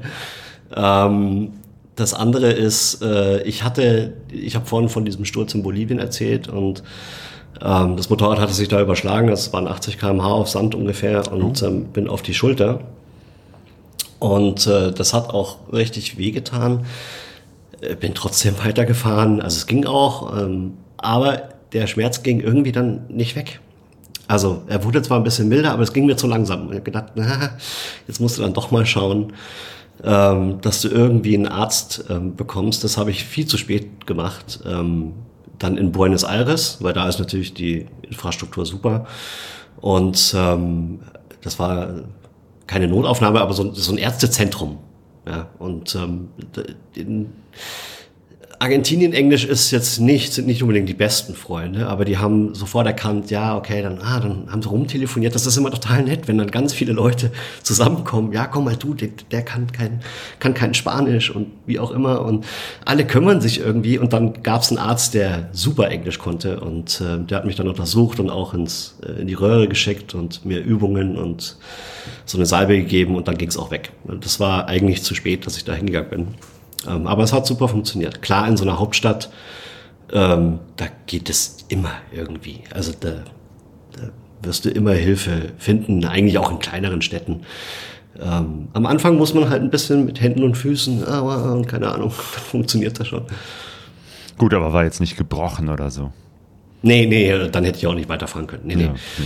Das war ein Bänder anderes. Oh ja. Okay. Leichter. Ja, ja. Joel, wie sieht's bei dir aus? Du wirst wahrscheinlich eine Versicherung haben, eine Auslandsversicherung, ähm, aber sonst gibt's äh, etwas, was du in deinem äh, Medizintäschchen mitnimmst? Ich habe tatsächlich nächste Woche nochmal so einen Termin beim Arzt genau dafür, aber ich habe jetzt so die, die, klassischen Sachen, was man so, ein bisschen Aspirin, ein bisschen Ibuprofen, so alles, was man so normalerweise auch so Hausmittelsachen, viel mehr tatsächlich noch nicht. Aber ja, ich, ich denke, bisher, ich kam da auch immer gut mit klar. Also werde ich da hoffentlich nicht ganz so viele schlimme Sachen haben. Mhm. Ja, du hast ja gerade schon äh, das Wort äh, äh, Depression ähm, ähm, angemerkt und äh, Rolf, du hattest ja plötzlich äh, ein Problem mit einem Malaria-Medikament, also mit einer Malaria-Prophylaxe. Ähm, magst du vielleicht das mal erzählen, um äh, vielleicht auch zu sagen, worauf man auch achten könnte bei so einer Reise? Ja, ich muss natürlich vorweg schicken, das gilt äh, für mich und ich habe das mit diesem Medikament so erfahren, ähm, wobei vor diesen Nebenwirkungen auch äh, deutlich gewarnt wird. Ähm, und auch das war ein typischer ähm, Fall von zu gründlich vorbereitet, ähm, den Joe und ich da gehabt haben, oder beziehungsweise ich dann gehabt habe. Ähm, weil wir, also wir hatten uns im Tropeninstitut München schon informiert, Malaria-Prophylaxe, was gibt's da? Und es gab damals, wie gesagt, das war 2014, äh, Malarone und Lariam. Lariam nimmst du einmal pro Woche und soll dann helfen. Ähm, klingt erstmal super, denkst du, ja cool, dann kriege ich kein Malaria, ist ja ganz toll. Ähm, aber es kann heftige Nebenwirkungen haben und zwar nichts irgendwie mit Hausausschlag oder Durchfall, sondern äh, mit Depressionen, mit äh, Albträumen und so weiter, also psychosomatische Nebenwirkungen. Und ähm, ja, das äh, haben wir zu Hause getestet, da hat das alles super funktioniert. Also auf Anraten auch des Tropeninstituts. Bitte nimmt zu Hause in München eine Tablette und erzählt mir danach, was passiert ist. Da hatte ich nur so ein bisschen komische Träume, hat aber die Ärztin schon gesagt, hm, passen Sie da mal auf. Wir dann in Nepal oder Indien, ähm, nee, Nepal war es dann, äh, okay, hieß auf der Karte schon äh, Risikogebiet Malaria. Äh, Joe und Rolf, ja, super vorbereitet, genau, äh, ja, vorsichtig auch und kommen wir nehmen jetzt Lariam. Und das ist natürlich mit der Situation zu Hause in München nicht zu vergleichen. Du stehst auf so einer Reise auf eine positive Art und Weise unter Stress. Und das hat bei mir total reingehauen. Also ich hatte wirklich ähm, ja, ich, ich lag drei Tage in diesem Hostel in Kathmandu, in diesem Sechsbettzimmer auf dem Bett. Und äh, habe mit mir gehadert. Also ich wollte nicht weiterfahren. Die Vorstellung nach München nach Hause zu kehren war der Horror. Ich wollte gar nichts. Ich, war, ich lag da einfach ohne mit einem leeren und schweren Herzen. Also es war wirklich äh, war schlimm für mich und ähm, ich habe nicht gecheckt, woran es liegt. Ich habe gedacht, ich bin an der Reise gescheitert und an mir selbst. Ich hatte vergessen und verdrängt, dass Lariam diese Nebenwirkungen hat. Und ähm, irgendwann habe ich äh, im Internet versucht zu recherchieren, Reisekoller und Reisekrankheit. Und, und dann lese ich in einem Forum, ähm, ja, äh, Leute, achtet auch auf die Nebenwirkungen von Lariam-Prophylaxe. Und dann hat das äh, so geknallt im Hirn, weil ich dann gemerkt habe, oh Mann, wie doof. Alle, alle warnen dich. Der Arzt in München, alle. Es steht fett auf der Packungsbeilage. Und ich hatte es nicht, ich hatte es nicht gecheckt. Und dann beobachtest du dich selber, wie du Tag für Tag und Schritt für Schritt diese, wie diese Schübe weniger werden, wie diese Traurigkeit weniger wird. Und das heißt, du hast das du dir Medikament abgesetzt und dann hat das sozusagen nochmal eine Zeit. Ja, ja, sofort. Ja. Also ich habe nur diese eine Pille äh, genommen mhm. und dann nie wieder. Die ganze Reise nicht mehr. Ich habe dann keine einzige Malaria-Prophylaxe mehr gemacht. Äh, ich habe das Zeug weggeworfen und gesagt, das äh, fasse ich nie wieder an. Und ähm, äh, habe dann auch die ganze Reise kein Malaria bekommen. Gott sei Dank äh, weil das kann einen dann schon natürlich äh, echt beeinflussen, wenn du da zwei, drei Wochen mit Fieber ähm, rumliegst und vielleicht sogar nicht behandelt werden kannst. Ähm, aber äh, das war mir wirklich eine Lehre. Äh, zu viel Vorsicht und zu viel Prophylaxe ist manchmal auch äh, nicht so gut. Malaria ist auch die Geschichte. Das eine ist, dass man äh, prophylaktisch was nimmt. Das andere ist, dass man vielleicht was dabei hat, falls man tatsächlich Malaria bekommt, dass man da was nimmt hätte sozusagen auch eine, eine, Möglichkeit sein können. Aber in vielen Ländern, wo Malaria überhaupt wirklich ein Problem ist, hat normalerweise auch jeder Arzt, wenn du dann einen äh, hast, ähm, ähm, eben halt auch dieses Medikament oder andere Medikamente und kann dir damit notfalls helfen. Ja, also ich hatte dann äh, das Malarone mir besorgt, falls, das gilt nämlich auch rückwirkend oder wenn du es hast und hatte das dann immer dabei und als ich dann ähm, Afrika verlassen habe, beziehungsweise die Risikogebiete dort, und äh, dann habe ich es dort einer Familie geschenkt und gesagt, komm, damit könnt ihr super was anfangen. Tatsächlich macht das meine Empfehlung aufgrund meiner Erfahrungen, so wie mein Körper darauf reagiert hat, das Richtige zu tun. Nehmt was mit, wenn ihr es bekommt. Und dann nehmt es, aber nicht als Prophylaxe. Das hat mein Arzt mir auch geraten, ja. Oh, ja genau. Äh, Dieter Schneider mit seinem äh, Fellows Ride äh, hat ja auch nochmal für uns alle das, äh, oder zumindest für mich auch die, die ähm, Aufmerksamkeit auf das Thema Depression gelenkt. Ich finde es äh, plötzlich interessant, wie äh, durch diese Geschichte auch ganz viele Menschen plötzlich auch offen über ihre Depression sprechen, in welcher Form auch immer. Ähm, eine, die auch in dem Film Ride Don't Hide von Dieter Schneider vorkommt, ist ja die ähm, Eva Strehler, die auch schon mal im Interview hier war, die auch äh, mehrere Motorradreisen gemacht hat ähm, und die zum Beispiel eben halt auch manchmal unter Depressionen leidet und für ihre Reise zum Beispiel damals durch die USA auch ein, ein Riesenpaket an äh, Medikamenten äh, dabei hatte, die sie zum Glück nie gebraucht hat, aber eben halt, wo sie sich gesagt hat, für den Notfall nehme ich auf jeden Fall was mit und an der Grenze dann auch so ein bisschen Schiss hatte, ne, weil Psychopharmaka, äh, was sagen die Grenzer, wenn ich da plötzlich mit so einem Beutel mit ganz vielen Medikamenten ankomme, weil es war eben halt auch eine längere Zeit, wo sie unterwegs war, ähm, aber es hat nochmal alles äh, geklappt. Ähm, Joel, ist das für dich auch ein Thema? Äh, ich habe das tatsächlich eine Zeit lang versucht mit Medikamenten. Ich habe tatsächlich ein kleines Päckchen noch dabei mit Antidepressiva. Die habe ich mit eingesteckt. Aber ich reagiere generell nicht so gut auf Schmerzmittel und Antidepressiva und sowas. Äh, die schlagen bei mir einfach nicht an. Das heißt, man muss da irgendwie, deswegen war ich ja Jahre auch in Therapie und sowas. Das war dann viel effektiver als irgendwelche Pillen, die ich mir einwerfen sollte. Die habe ich gefuttert wie Gummibärchen und da passierte gar nichts. Das war einfach völlig daneben. Ähm, ich habe so einfach so für den Gedanken dabei, dass wenn mal wirklich ja, so ein Down kommt, wieder so ganz extrem, dass man es einfach mal einwirft und ich meine, die sind jetzt relativ harmlos bei mir, die sind sehr, sehr gering dosiert. Ähm, es ist so, so eine Kopfsache dann in dem Moment tatsächlich. Und ich glaube, dass es dann auch helfen kann. Einfach, dass man sagt, okay, ich nehme jetzt was, ist, danach kriege ich so ein bisschen Aufschwung vielleicht.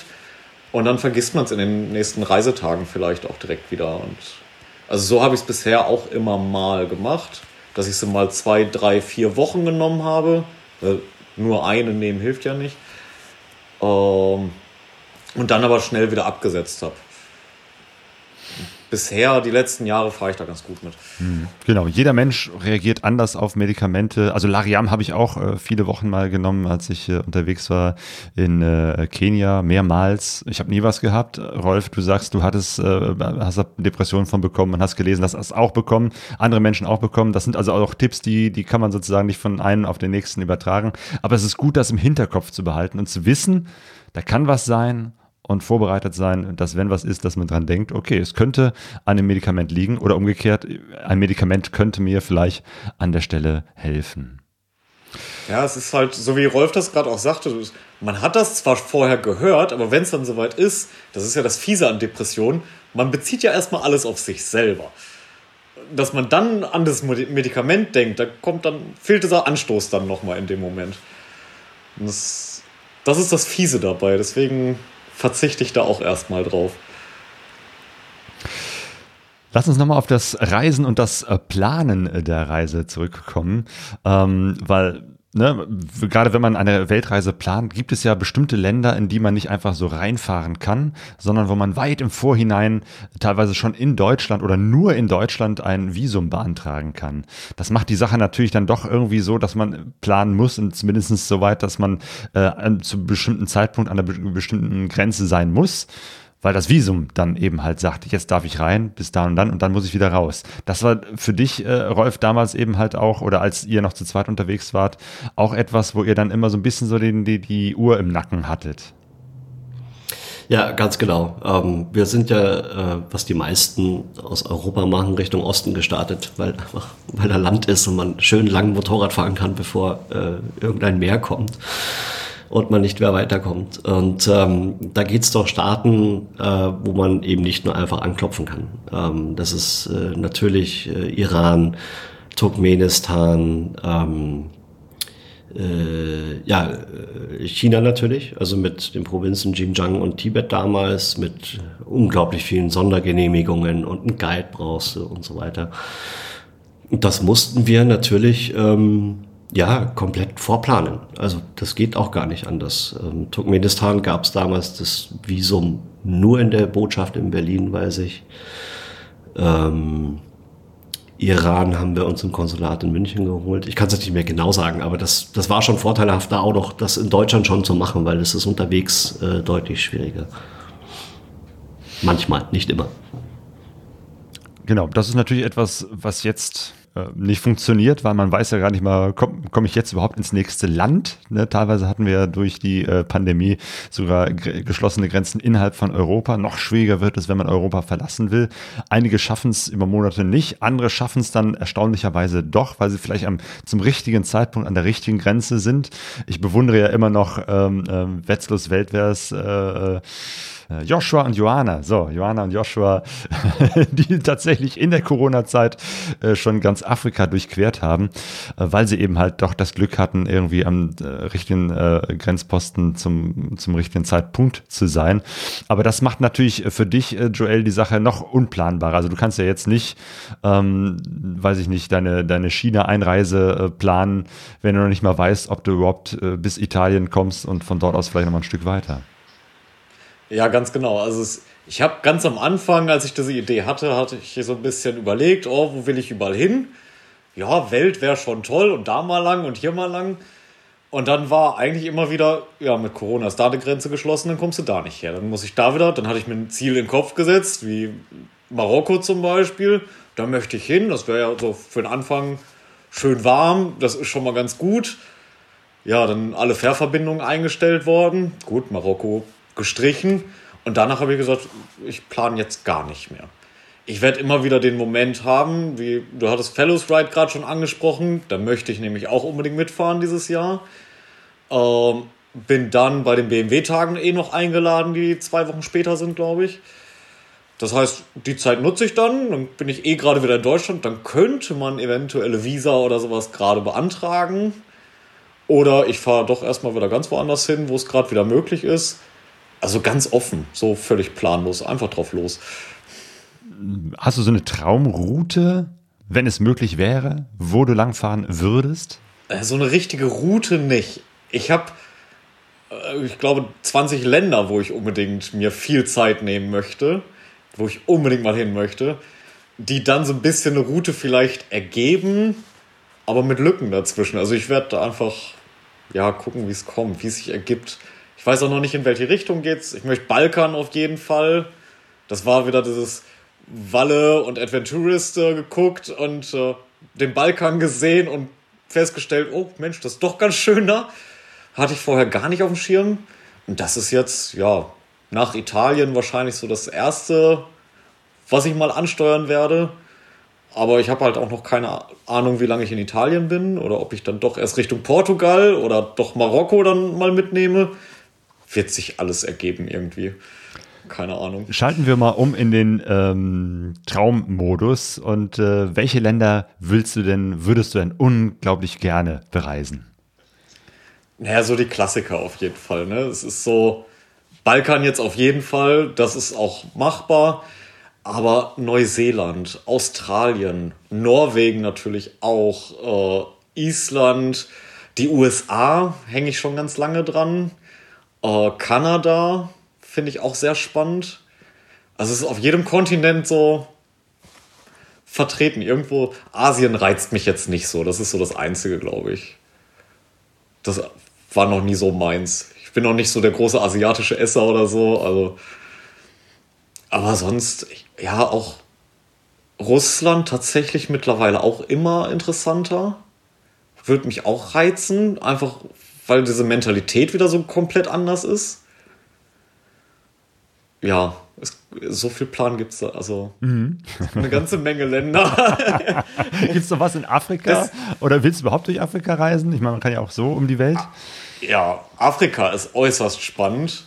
Ist ja momentan aber auch nicht so ganz einfach, habe ich oft gehört. Ähm, gucken, wie weit ich komme. Afrika auf jeden Fall. Von den Temperaturen fände ich es geil. Das ist schon so meins. Vor allem jetzt, wo es hier so nass und kalt ist. Ja, ähm, genau. Afrika war ja auch äh, für dich, Rolf, ein Land, ähm, wo du unterwegs warst. Das war dann schon der Teil, wo du alleine ähm, unterwegs warst. Und ähm, es gibt eine Begegnung, ähm, vielleicht magst du die mal erzählen, ähm, wo es auch wieder etwas war, was, was äh, dich, äh, glaube ich, nachhaltig geprägt hat. Die Begegnung mit äh, Goffrey in Tansania. Ja, richtig. Ähm, das ist, wir haben es ja ganz am Anfang ähm, der Sendung schon gesagt, äh, wenn man alleine reist, dann kommen die Menschen, also es ist nicht nur, dass man äh, mehr Menschen um Hilfe fragen muss, weil man eben alleine ist, sondern man wird auch viel häufiger angesprochen, weil man eben alleine ist und die Leute trauen sich dann einfach mehr. Und ähm, genau das ist da passiert. Ich war im äh, Moment mal, Westen Tansanias und wollte am nächsten Tag nach Ruanda fahren, was ich dann auch gemacht habe. Aber an dem Abend kam äh, dieser Mann auf mich zu und wir haben uns äh, super nett den ganzen Abend unterhalten und er hat mir erzählt, von wo er herkommt. Das war das andere Ende von Tansania. Tansania ist relativ groß.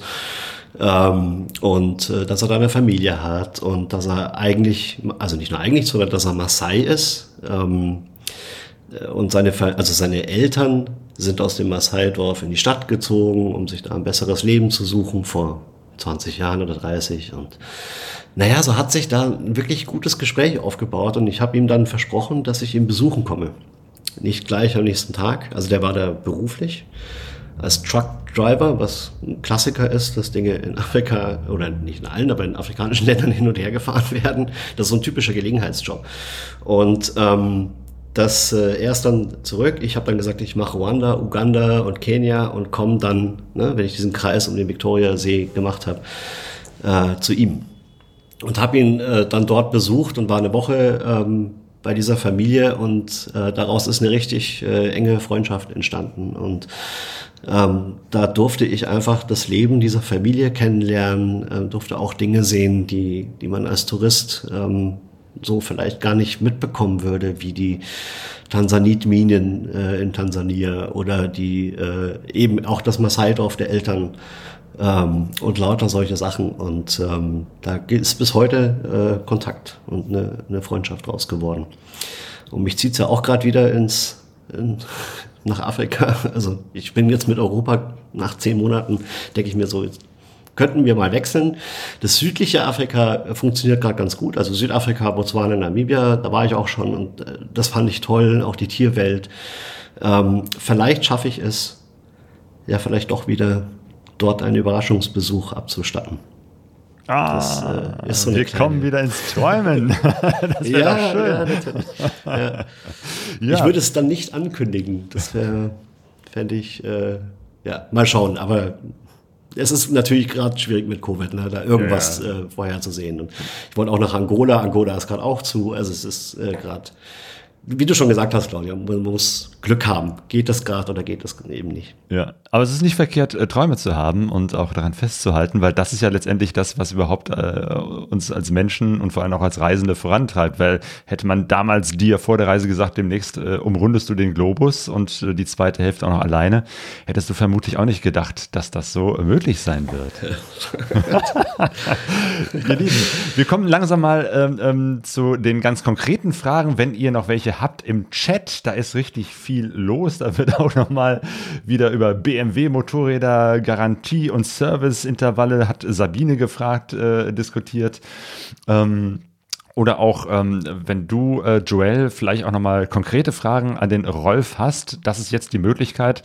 Aber gehen wir vielleicht tatsächlich nochmal äh, auf diese BMW-Frage äh, ein. Ich weiß nicht, äh, ist da etwas mit Serviceintervallen? Ich meine, ne, man, man, muss ja, wenn man ein Motorrad neu kauft, um die Garantie zu behalten, natürlich alle so und so viele Kilometer den Ölwechsel machen und äh, die anderen Dinge. Hast du das alles brav gemacht, Rolf? Nein. Ähm, die Garantie haben sie trotzdem akzeptiert. Also äh, das ging in Zentralasien nicht. Da gibt's keine äh, BMW-Werkstatt. Ähm, du musst alle 10.000 Kilometer oder alle 12 Monate. Das ist so, denke ich mal, Standard. KTM hat's glaube ich, ein bisschen länger mit 15.000. Aber alle 10.000 musst du das da machen. Ähm, ich hatte das Motorrad ein Jahr vorher schon. Das heißt, es wäre, ach, ich weiß es gar nicht mehr, der zweite Service äh, neben der Einfahrkontrolle natürlich ähm, dann gewesen. Das ist halt in Kasachstan nicht. Das haben wir dann. Natürlich haben wir Ölwechsel gemacht, wir haben Ölfilter, Benzinfilter. Das haben wir, das war, was ich vorhin angedeutet habe, äh, in so einer kasachischen Werkstatt. Ähm, das hatten wir vorher bei dem bestellt, dass die die richtigen Teile, ähm, also die, die Filter hatten. Achso, ihr habt und haben das dann da zusammen. Dieser, äh, Werkstatt Kontakt aufgenommen. Oder, genau, oder wie? Genau. Ah ja, das heißt, ja, die haben wir, äh, die haben nach Kasachstan äh, fahren und gucken jetzt mal im Netz, wo ist da eine Werkstatt oder wie geht man da so ran? Ah, Horizons Unlimited. Ah, ja. ähm, einfach der, das, äh, ja, dort geschaut. Ne? Also wer hat, wer kann eine Werkstatt, und nicht eine BMW-Werkstatt, sondern einfach eine, eine Motorradwerkstatt in, in Kasachstan empfehlen. Und dann haben wir die gefunden, die waren in Almaty, jetzt äh, viel in den äh, Nachrichten gewesen, die Stadt. Und haben das dann mit diesen Jungs da gemacht und äh, ah, genau, das waren die Bremsbeläge, ähm, die Filter, Ölwechsel, ähm, genau das so die Standards. Und das haben wir dann da zusammen gemacht, hat super funktioniert. Natürlich kriegst du deinen Stempel im BMW Serviceheft nicht. Ähm, jetzt hatte ich dann ein paar Monate später in Neuseeland ein Problem mit der Batterie. Und äh, bin dort zu einem BMW-Händler gegangen und gesagt, äh, was ist da los? Es ist ja noch ein super Motorrad, Garantie ist noch. Und der hat gar nicht in dieses Service-Heft geschaut. Der hat gesagt, der kriegst du eine neue Batterie. Äh, klar ist das Garantie. Also ja. das hat einfach gar keinen interessiert. Ich meine, jetzt ist es sowieso schon zu alt, ja? ähm, aber das hat, das hat auch so äh, funktioniert. Man muss sich da ein bisschen freimachen natürlich. Wenn man das alles einhalten will, dann wirst du die Spanne äh, Deutschland bis, äh, wo sind dann die ersten wieder? Äh, Indien wahrscheinlich oder Thailand, dort gibt es dann auf jeden Fall BMW-Werkstätten. Das wirst du nicht schaffen. Du musst zwischendurch ähm, die Flüssigkeiten da mal austauschen. Das äh, machst du halt dann. Lektion 1 beim Motorrad also auch mal zwischendurch ein Auge zudrücken. Ja. ja, es ist ja kein Drama. Am Schluss ist es der Stempel. Und äh, wenn du eh vorhast, ein Jahr oder zwei mit dem Ding um die Welt zu fahren, äh, dann weißt du, die Garantie wird sowieso, äh, wenn du wiederkommst, ist die eh vorbei. Also man, das, ist, das hat nicht so die Bedeutung gehabt, muss man dazu sagen. Joel, gibt es für dich noch Fragen für die Vorbereitung der Reise, die für dich von Bedeutung sind? Bei dir geht es ja jetzt schon also richtig meisten, bald los, ne? Ja, tatsächlich. Es sind jetzt noch acht Tage, dann bin ich schon unterwegs. Wow. also es ist die heiße Phase jetzt noch. Die meisten Fragen hast du tatsächlich schon. Ich muss mir mal auf meinen Zettel gucken. Das hat sich alles im Gespräch schon ergeben. Um, Im Chat wird sich schon verabredet für die BMW Motorrad Days. Also da werdet ihr wahrscheinlich ganz viele nette Leute treffen. Das hört sich sehr gut an. um, ich hatte noch. Wie viel Wasser hat man so dabei, sollte man dabei haben, gerade wenn man vielleicht in Regionen fährt, uh, wo nicht so viel Zivilisation ist? Ähm, ich habe äh, an meinen Koffern zwei, äh, Entschuldigung, vier Flaschen, für vier Flaschen Halterungen.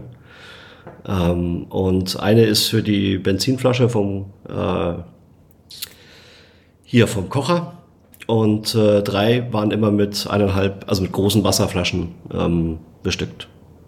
Und das, da habe ich schon immer geschaut, dass das auch wirklich voll ist, wenn ich mal in dünn besiedelter Gegend äh, gefahren bin. Weil es geht schnell. Also äh, Wasser, gerade wenn es heiß ist und so weiter, also man trinkt ja dann doch erstaunlich viel. Ja, das hatte ich nämlich auch so gedacht. Das könnte schnell eng werden. Wie viel ist zu viel? Ich, ich pack ja gerne viel ein. Also ich hatte, ich hatte zum Beispiel auch von ähm, Ortlieb so, so einen Wasserbeutel dabei, den man so ganz klein falten kann. Da gehen noch mal fünf Liter, glaube ich, rein. Da habe ich gedacht, ja, vielleicht brauchst du den dann in Namibia oder so. Den habe ich, äh, den hätte ich in diesen Karton, in diesen magischen packen können, den ich äh, mit nach Hause geschickt habe. Ich habe das Ding die ganze Reise nicht benutzt. Ähm, ich, mit diesen drei äh, Flaschen, also viereinhalb Liter, äh, bin ich dann immer super ausgekommen. Das, das hat dann schon gereicht. Du brauchst natürlich auch was zum Kochen. Ja? Das ist ja auch, äh, wenn du dir irgendwas im Topf machst mit Wasser, brauchst du natürlich auch. Aber das Gute ist ja, Wasser kannst du überall kaufen. Also natürlich dann, bevor du irgendwo in die Wüste oder wenn du weißt, okay, das nächste Stück wird jetzt eher schwierig, äh, dann äh, kann man sich ja da das Wasser kaufen. Also nicht irgendwie wochenlang immer dasselbe Wasser mitnehmen, weil das schmeckt dann irgendwann nicht mehr so lecker, sondern dann, wenn man es braucht. So viel Wasser kannst du auch gar nicht mitnehmen, dass das reichen würde. Ähm, nein, so wenn du sagst, okay, ich fahre jetzt mal äh, zwei, drei Tage wohin, dann, dann würde ich äh, vielleicht vier Flaschen draus machen. Ähm, äh, ja, aber das, das passt dann schon. Und man unterschätzt, wie oft man äh, irgendwo auch mal ein Dorf findet. Ähm, in, in, äh, Im zentralen Afrika zum Beispiel, da sind die Brunnen ja auch. Also holt sich ja jeder Wasser und da kannst du ja auch dein Wasser holen. Klar, mit dem Magen-Darm muss man halt, das muss man halt irgendwie dann ein bisschen durchwinken, aber äh, die Leute trinken das ja auch und dann holst du dir da Wasser. Und du hast schon recht, Claudia, es gibt ja überall kleine Hütten und so weiter, wo man auch Wasser kaufen kann. Also Wasser Genau. ist kein. Und wenn du den Kocher eher, dabei eher hast- ist Benzin das Thema. Eher ist Benzin das Thema. Dann kommen wir zum Thema Benzin, weil dazu hat der Patrick gerade im Chat die Frage gestellt, wie sieht es mit der Kraftstoffversorgung aus? Also hattest du da mal Schwierigkeiten, ähm, dein Motorrad zu tanken? Also äh, ganz spannend, das hätte ich nicht erwartet, das haben wir dann vorher gelesen bei Usbekistan, weil die alle mit, äh, also nahezu alle mit Erdgas fahren, die Oh. Autos dort, weil die, weil die haben so viel Gas. Und deswegen ähm, sind die Tankstellen fast alle zu und haben kein Benzin. Aber, und das eben auch wieder das Schöne an so einer Reise, du fragst jemanden, der kennt dann jemanden, der jemanden kennt, der jemanden kennt und du kriegst dann irgendwie eine Adresse und dann fährst du dahin und dann haben die da halt ein paar Kanister in der Garage ähm, auch da ein bisschen Vertrauen gewinnen. Ähm, klar, das Zeug vielleicht mal kurz anschauen, dass da nicht irgendwie Dreck drin ist, aber ein bisschen Vertrauen und dann tankst du das und dann merkst du, ja, springt an, läuft, cool, ähm, funktioniert. Am Anfang war ich schon ein bisschen skeptisch, ich gedacht, oh Gott, da irgendwas reinzufüllen, keine Ahnung, wie gepanscht es ist, aber ich, damit hatte ich wirklich nie, ähm, nie ein Problem. Ähm, in Bolivien, ich weiß nicht, wie es heute ist, aber damals ähm, war der Sprit für die Einheimischen subventioniert, nicht für Ausländer. Also wirklich nur für die Einheimischen. Das heißt, es gab zwei verschiedene Preise, nämlich für die Einheimischen sehr günstig und für Ausländer sehr teuer. Und das funktionierte aber nur an Tankstellen, die so ein staatliches Kostenanzeige-Display hatten. Und da muss, da musste halt viel fragen in Bolivien. Wo ist eine Tankstelle? Weil gerade auf dem Altiplano oben ist wirklich dünn besiedelt und äh, nicht, dass du äh, sagst, ah ja, in 300 Kilometern ist diese Tankstelle, ich habe doch für 320 Kilometer Sprit, ähm, da fahre ich jetzt mal zielgerichtet hin und dann ist das so eine Tankstelle, die sagt, nee, du bist Ausländer, tut mir leid, gebe ich dir nicht. Da fragen, fragen, fragen, fragen und irgendwie löst sich es auf. Und äh, Namibia war etwas, wo man auch genau vorplanen muss, weil das ist natürlich auch sehr dünn besiedelt und äh, habe ich die Kanister dann auch voll gemacht und dann komme ich schon 600 Kilometer und ähm, wenn man das dann plant. Und immer, wenn du auf der Karte eine Tankstelle siehst und sagst, okay, da ist ganz wenig los, aber da ist ja eine Tanke, vorher fragen, ob die noch offen hat. Das Okay. kann sein, dass die da eingezeichnet ist, aber dass da gar keiner mehr ist. Ähm, das, ist das ist das Schöne. Fragen, fragen, fragen, mit den Menschen in Kontakt bleiben und dann löst sich sowas. Das mit den Menschen in Kontakt bleiben ist, glaube ich, eben halt noch mal eine ganz, ganz wichtige Geschichte äh, auf solchen Reisen. Ähm, auch, wie wir das eben schon hatten, wenn die Sprache nicht funktioniert, ein gemeinsames Lachen ist immer drin. Ähm, und äh, du, Rolf, hast ja auch äh, einmal gesagt, so, äh, das ist die höchste Stufe der Glückseligkeit, mit einem Fremden zu lachen. Ja. Ja, das ist, äh, das ist äh, wirklich in der Tat so.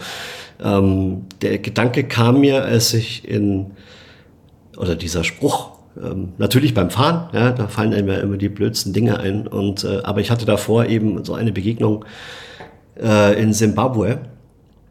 Ähm, äh, hielte da am Straßenrand äh, in so einem kleinen Dorf und da äh, war so Markttag. Ist eigentlich in diesen Dörfern immer.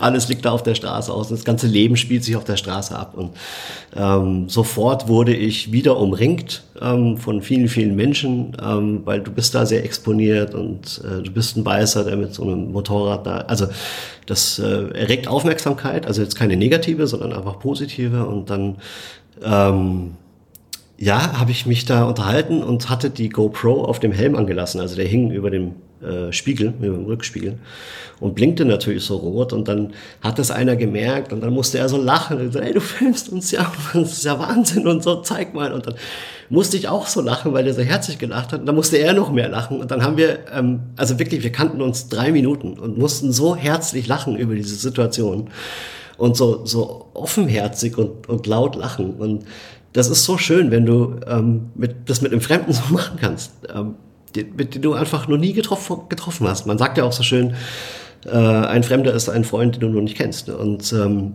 das, äh, genau das bewahrheitet sich da. Und das macht das Reisen so wertvoll, vor allem das Alleine-Reisen auch. Ähm, ist nicht nur so, wenn man alleine ist, aber da passiert das vermutlich noch viel öfter, ähm, dass man dann einfach so schön äh, interagieren kann mit Menschen. Bleiben wir direkt mal äh, bei der Situation auf dem Markt. Dazu passend fragt äh, Patrick nochmal, ähm, wie war das? Hast du da mit Bar gezahlt oder American Express oder wie ist das mit dem Geld? Bar. Also klar. Also abheben Markt. kannst du in jeder, äh, kannst du in jeder äh, Stadt. Geldautomaten gibt's überall. Also jetzt nicht überall, aber in jeder kleineren Stadt findest du Geldautomaten, da funktionieren Kreditkarten. Außer im Iran. Da, die sind nicht angeschlossen an das internationale Za- Zahlungssystem. Das heißt, wenn du in den Iran fährst, dann vorher ähm, genug Dollar abheben, dass dir das für den Zeitraum reicht. Also du, wenn du sagst, ich will zwei Wochen im Iran bleiben, dann nimmst du dir halt in Cash äh, die Dollars mit, nicht bei der Bank tauschen, sondern auf dem Schwarzmarkt. Ganz wichtig, der Kurs ist circa vierfach besser als bei Banken. Das macht dann richtig viel aus, äh, glaube ich. Ja, das ist jetzt lang her, aber ähm, das zeigen dir die Leute auch, wo du das machen kannst. Funktioniert alles super.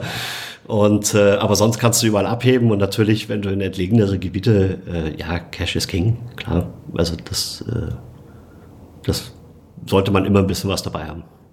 Genau, immer ein bisschen was bedeutet aber nicht, äh, dass du dein gesamtes Ge- Erspartes, was du sozusagen für die Reise geplant hattest, jetzt irgendwo äh, versteckt im Motorrad. Ich meine, die Geschichten gibt's ja auch von Leuten, die da irgendwie Zehntausende Euro, Dollar irgendwo mit sich führen. Ähm, wie hast du das gemacht? Hattest du einen gewissen Vorrat oder hast du alles gesagt, das hebe ich dann ab, wenn ich es brauche?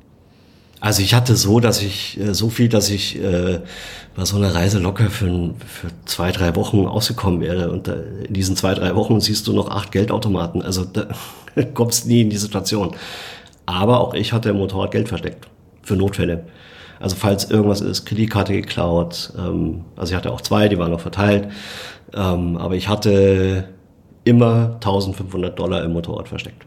Einfach als falls was, ja, keine Ahnung, ich komme an kein Geld, ich muss irgendwie einen Transport organisieren oder es kommt zu einer doofen Situation, wo du vielleicht nur mit Geld rauskommst, also einer unschönen Situation. Ähm, gab's nie, aber ähm, ja, das war dann ein Teil des Puffers, als ich zurück nach Deutschland kam, was ganz schön war. Ah, sehr schön. Das heißt, du hast das Bargeld mit um die Welt genommen und am Ende wieder aus dem Motorradversteck heraus. Ja, ich habe es immer wieder ersetzt. Also ich musste zum Beispiel auch den, in China hatten wir einen Guide, den mussten wir auch in Bar bezahlen. Das heißt, wir mussten uns vorher schon äh, in Kirgisistan Dollars besorgen, die wir dann äh, nach China gebracht haben. Und so. Also das, das schwankt immer so ein bisschen, aber äh, ja, 1500 Dollar waren immer eigentlich ähm, da verteilt und versteckt, falls mal irgendwas Schlimmes wäre. Joel, wie wirst du das mit Geld machen? Ich meine, das Gute ist ja, du hast gar nicht so viel. Da brauchst du dir gar nicht so Gedanken machen, wo du die 1500 Dollar versteckst. Ja, ganz genau. Na, ich habe das aber tatsächlich sogar auch äh, auf meinem Fragenzettel eigentlich noch mit drauf. Ähm, weil ich da jetzt die Tage auch hier saß und dachte, hm, so ein bisschen was am Motorrad verstecken, ein bisschen was im Portemonnaie. Wie viel ist denn ein bisschen? Das ist immer so, was braucht man denn so unterwegs? Ich habe ja so gar keine Ahnung. Das wird sich ja erst in den ersten Wochen zeigen, so vielleicht. Aber ist ja auch in jedem Land wieder wahrscheinlich ein bisschen anders. Ja, total. Also ähm, Südostasien, ähm, vor allem dort auf dem Land, jetzt nicht in den, äh, in den touristischen Städten, das ist schon klar, aber äh, weiß nicht, im Norden von Laos, ähm, also da, da kannst du echt mit wahnsinnig wenig Geld auskommen. Da brauchst du fast nichts. Ähm, selbst wenn du Unterkünfte buchst, ähm, da kriegst du wirklich für zwei Dollar eine, eine Unterkunft mit warmer Dusche und das passt dann schon. Das ist natürlich kein Luxushotel, aber darum geht's ja auch nicht. Ähm, und dann gibt's natürlich, äh, du hast vorhin zum Beispiel von USA, Kanada gesprochen, ne? also da ist es natürlich ungleich teurer, ähm, deswegen gibt's keinen so einen Richtwert. Finde ich ganz schwer zu sagen, kommt auch darauf an, wie viel du fährst und ähm, ja, Einfach mal losfahren und Erfahrung sammeln ist, glaube ich, äh, da ein guter Weg. ja. Ja, Ja. Joel, dein äh, Blog, deine Webseite und dein Instagram-Account äh, nennen sich Joel's Wonderland. Äh, wie bist du auf diesen Titel gekommen? Was erwartest du von Wonderland? Ja, es ist mein eigenes Wunderland finden, so ein bisschen. Das ist so, den Namen habe ich schon länger irgendwie mal äh, mit TikTok irgendwie mit angefangen oder sowas. Äh, ja, zu Corona viel Langeweile gehabt und dann hat man da irgendwelchen, irgendwelchen Gedöns gemacht. Und dann fand ich, das ist das Wonderland, Joel's Wonderland. das klingt gut, das wäre eigentlich was, das passt da gerade so extrem zu. Das ist mein eigenes Wunderland, die Welt erkunden. Da bin ich extrem gespannt drauf. Und es ja so zu meinem, meiner Reise zu machen. Deswegen auch so mein Wunderland. Das Schöne ist ja, dass jede Reise wirklich unterschiedlich ist. Und ich freue mich schon dann mit dir vielleicht irgendwann ein Interview zu führen über deine Reise, wie sie denn war in ein paar Jahren oder so, je nachdem, wie lange es dauert oder auch zwischendurch. Ähm, Rolf, bei dir nochmal rückblickend auf deine Weltreise. Was würdest du sagen, was war die größte, größte Katastrophe auf der Reise?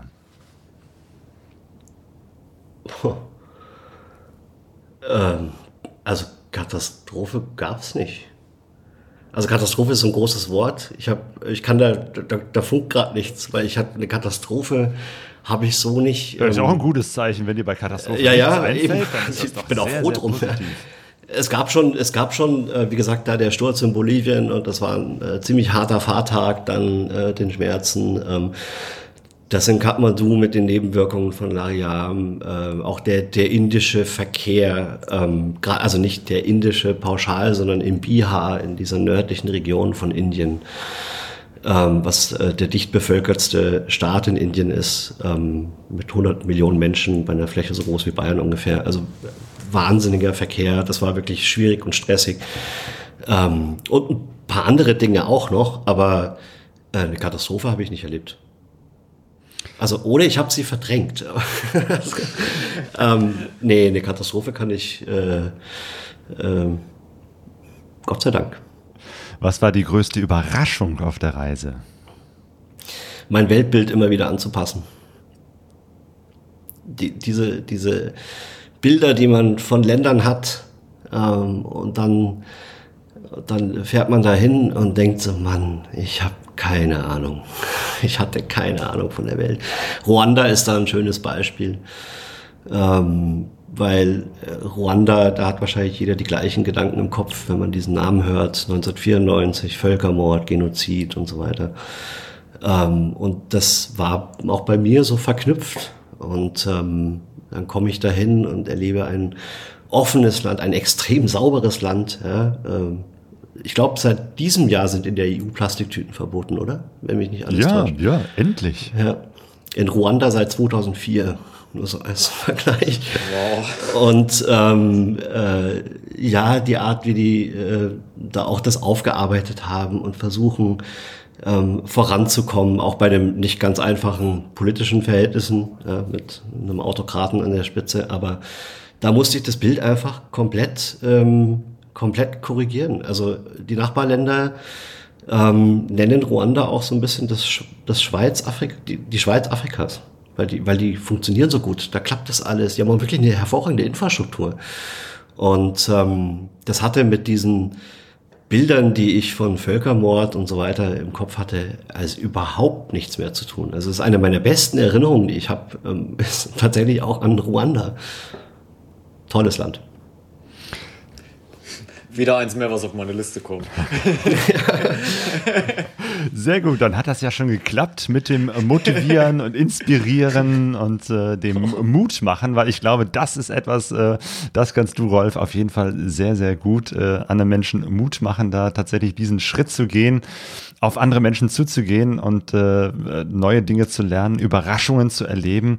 Und wenn dir bei Katastrophen nichts einfällt, äh, bei einer Weltreise, bei so vielen Kilometern, einer so langen Zeit und so vielen Erlebnissen, dann äh, spricht das ja auch für sich vielen Dank, dass du diese Erfahrungen und Erlebnisse mit uns äh, teilst. Äh, und äh, Joel, dir wünsche ich auf jeden Fall, dass du ähm, auch diese Erfahrung machst, dass Fremde zu Freunden werden, dadurch, dass man gemeinsam miteinander lacht und dass du dein Wonderland findest auf deiner persönlichen Reise, die wahrscheinlich ganz anders aussehen wird als die Reise von äh, Rolf, aber die dann eben halt deine Reise und deine Erfahrungen und deine Veränderungen bringen.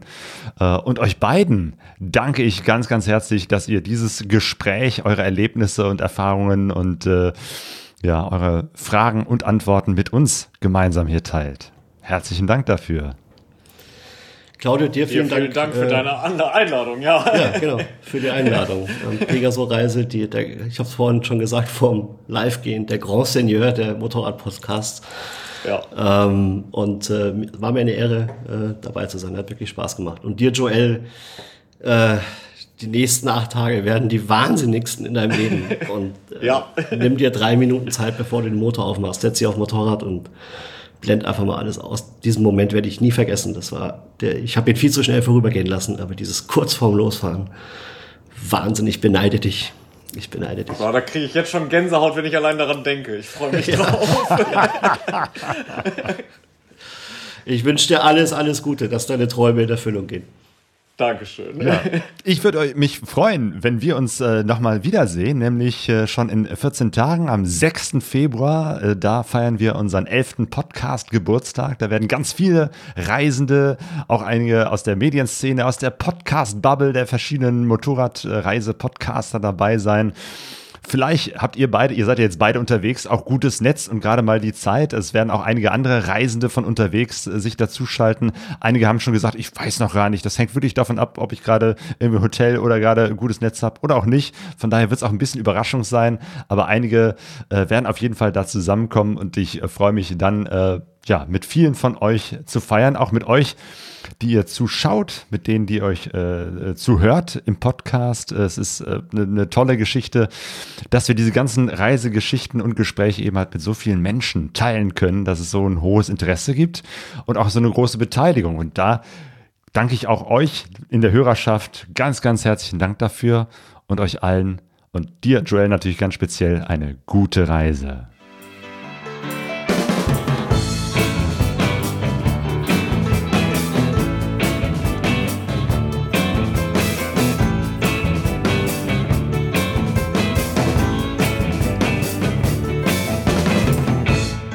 Helga Sorraise, DE